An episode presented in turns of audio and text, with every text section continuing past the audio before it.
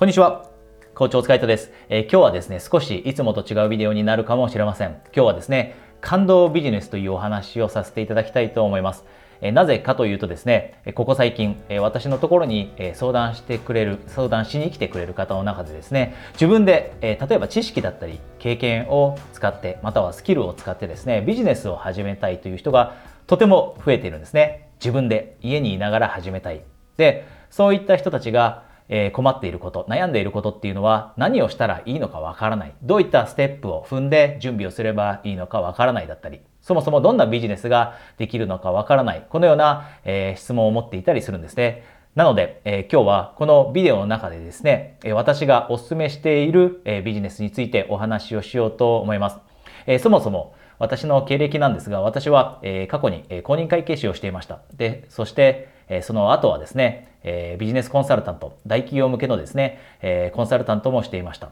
で、その後ですね、今コーチングスクールの一つのコースとして、え感動一人ビジネススクールというのもやっています。で、そういったこともあって、多くの方が、えビジネスについての相談もしに来てくれるんですね。ですので今日は、えこのビデオの中で、え感動ビジネスという私がお勧めするビジネスについてお話をしていきます。なのでもしあなたが、え自分でえ知識や経験、スキルを使ってですね、ビジネスを始めることに興味があるというのであれば、ぜひ今日のビデオ、え最後まで見ていかれてください。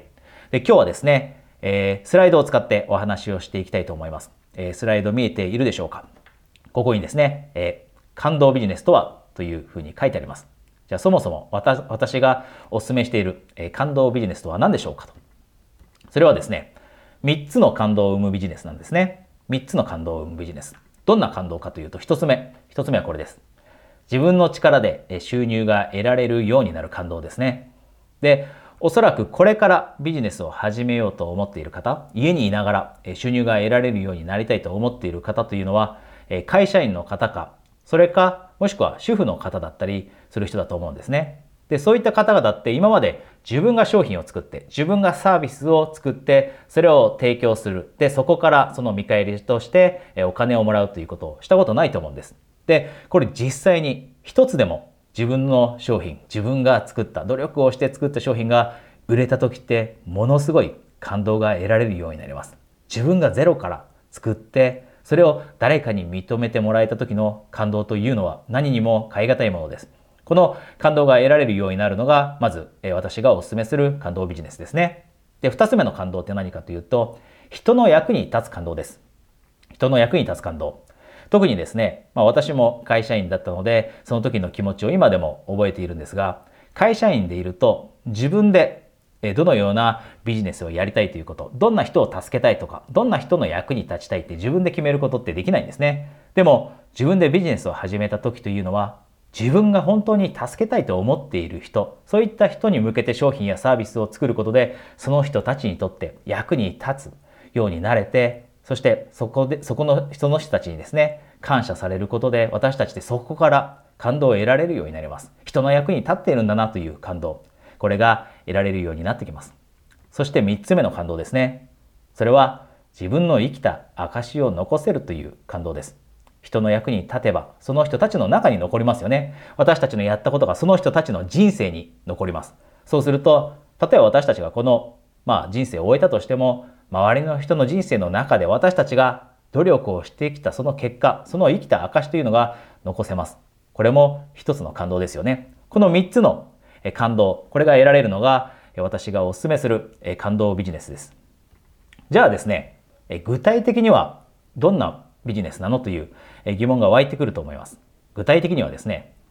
知識や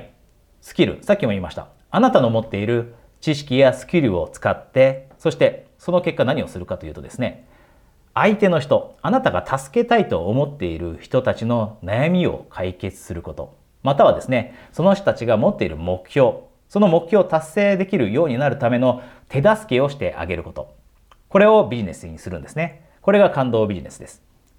じゃあ、もっと具体的に言うと、どういったことをしている人たちかというと、例えば、え、ここに書いてありますね。カウンセラーの方々、悩んでいる人たちを助けるカウンセラー。で、コーチですね。目標を持っている人をサポートするコーチ。先生。いろんなタイプの先生がいると思います。英語の先生もいれば、まあ、料理の先生だって言いますよね。そういった方々も、え、人の持っている目標、それを達成するのを助けてる素晴らしい方々ですよね。あと、インストラクターさんですね。ヨガのインストラクターだったり、様々なタイプのインストラクターさんがいらっしゃいます。あとは、事業の方ですね。事業の方も、え、人の悩み、こういったものを解決する手助けをされています。あとは、え、コンサルタントの方も同じですね。え、問題を抱えている人の問題を解決するそのサポートをしてあげるのがコンサルタントの方々です。で、こういったお仕事をされている人たちというのが、えー、感動ビジネスに該当する人たちです。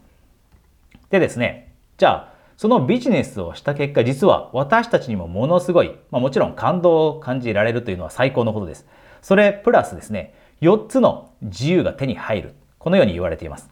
私たちが、えー、一人でビジネスを始めて、で、その結果得られるものって4つの自由があるんですね。その自由について簡単にお話ししていきます。少しですね、あなたのやる気が、モチベーションが湧いてくるように。まず一つ目の自由。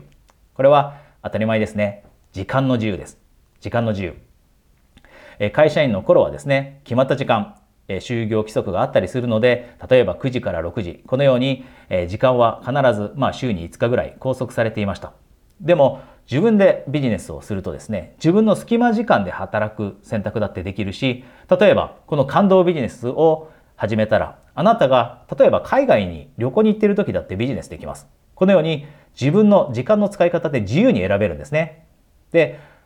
遊ぶ時間も自由に決められて、旅行に行く時間も自由に決められて、ご家族、大切なご家族と、えー、共にする時間も自由に作れるようになる。これが一つ目の時間の自由です。会社員の頃では、えー、無理だった。この時間の自由が手に入るのも、この感動ビジネスをするからです。で、二つ目ですね。二つ目が、お金の自由。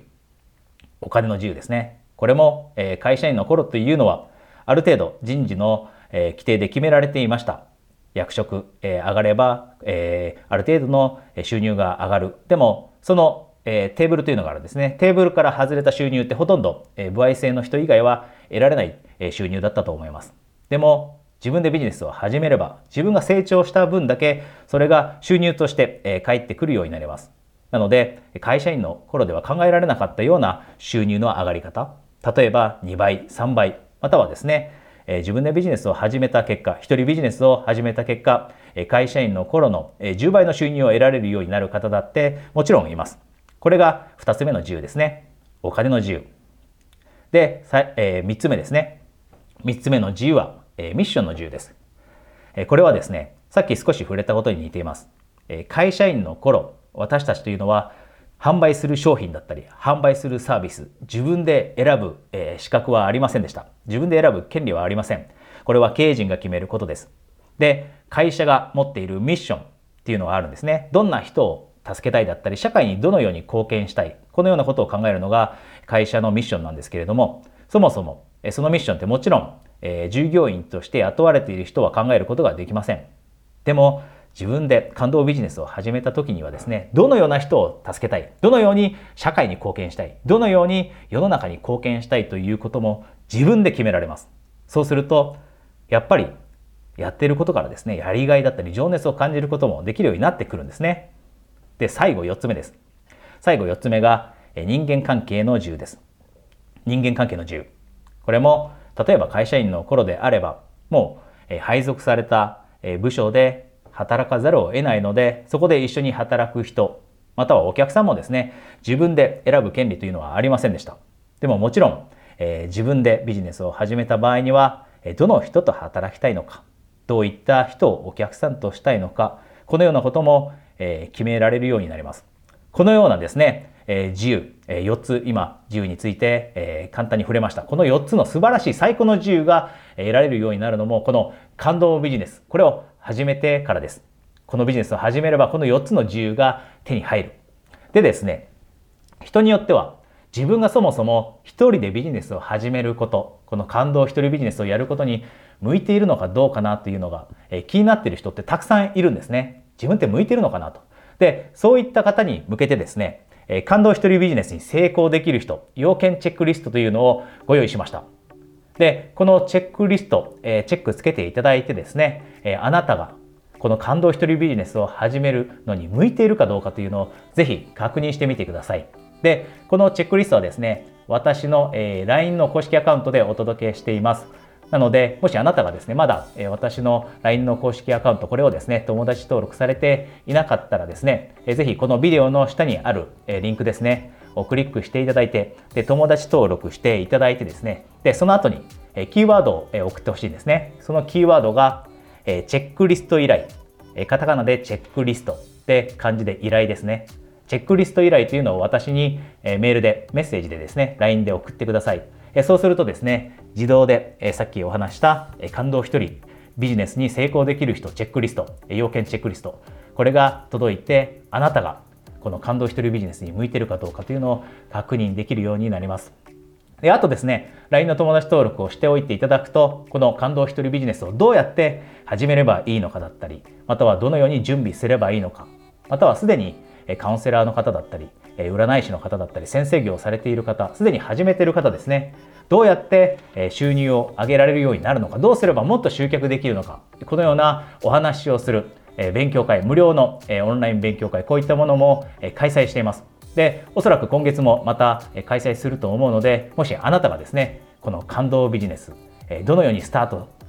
させればいいのかを知りたかったり、または今すでに始めていて、なかなか軌道に乗らない、じゃあその状況をどうしたら克服できるようになるのなるのか、このようなことをですね、えー、学んでみたいと思っていたらですね、ぜひ私のことを LINE で友達登録されておいてください。えそれではですね、また、え、次の機会にお話できるのを楽しみにしています。コーチ、大塚海人でした。